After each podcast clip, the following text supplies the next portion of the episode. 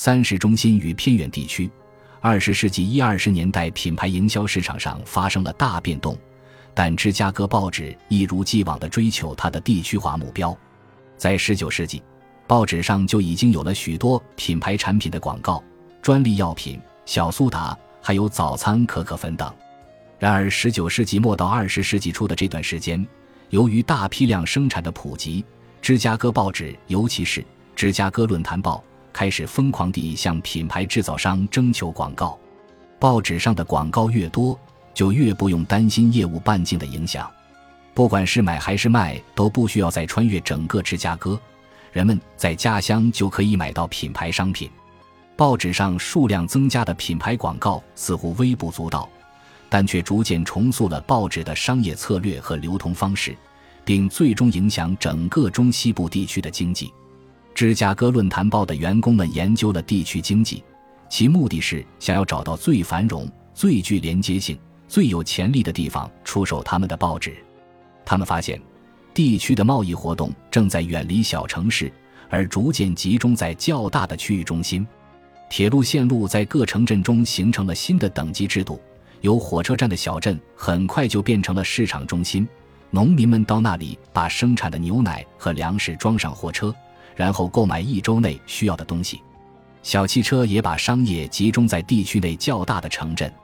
在二十世纪一二十年代。住在农场的人们周六时会开着车到最近的大城镇，在那买衣服、吃冰激凌、看电影。芝加哥论坛报的员工们意识到，这些城镇上的居民有很强的购买力，不论是购买每天的报纸，还是购买报纸上的广告商品。他们还发现，这些城镇上相对密集的人口有利于报纸的流通。把成捆的报纸寄送给几百个小镇，比用火车。邮寄和邮递员把报纸送到中西部地区几千个邮箱里，可要容易得多。芝加哥论坛报加大印刷力度，把报纸送到地区的各个中心，并且在很大程度上获得了成功。这些城镇上几乎一半的居民都读过芝加哥论坛报的周日报。想想他们中的许多都离芝加哥相当远，能做到这一点已经是非常了不起了。芝加哥论坛报告诉他们的广告商，要用同样的方式看待区域市场，并且帮助他们向大容量的市场投放产品。从1917年开始，芝加哥论坛报每年都会寄给他们的广告商一本叫做《数据年报》的小册子，不单单分享关于中西部人民的需求、消费习惯、收入等数据，还提倡一种特别的营销策略。告诉商人们要在地区内寻找并实现如下目标：高购买力的大型人群，集中与销售人员及货品订购联系密切的零售商，统领周边有竞争力的城镇。芝加哥论坛报帮助商家打出产品的广告，也说服地方商铺开始售卖这些商家的产品，还派自己的销售人员协助广告商的销售代理商。毕竟听说某个商品在报纸上打了广告之后。地区零售商会更愿意在自家商铺售卖这种商品。各个城镇的经济在芝加哥论坛报的影响下逐渐变得和谐一致。芝加哥论坛报的报纸在这些城镇上发行流通，并推动了经济的发展。而在这样的经济中，买家和卖家往往都住在距离芝加哥几百英里以外的地方，都依赖于芝加哥的信息资讯。如果消费者们在报纸上读过广告，到了商店以后，他们往往就有了自己的想法和偏好，而不怎么会询问商家的意见。在芝加哥论坛报针对地区零售商的一项调查中，许多人都说顾客们要买在报纸广告上见到过的商品。有些顾客甚至把广告剪下来，直接带到超市里。密歇根州布坎南的一位商店老板说：“广告极大地改变了顾客们的消费方式。”芝加哥论坛报的广告帮助我卖出了好多商品，他说，在我们这儿，人们之前是不用这些商品的。由此一来，超市老板们也开始在购货和上架之前，先看看报纸上的广告里都有什么。我们读周日论坛报，密歇根州斯托克顿的蒂米勒公司的一位店主说道，然后在周一专门推出那些广告中出现的产品。芝加哥论坛报将月刊合作者投放给一万五千位零售商和店主，积极地推动了这种特别的销售方式。这份月刊中提出了两个目标：一是帮助店主们找到更好的营销方法；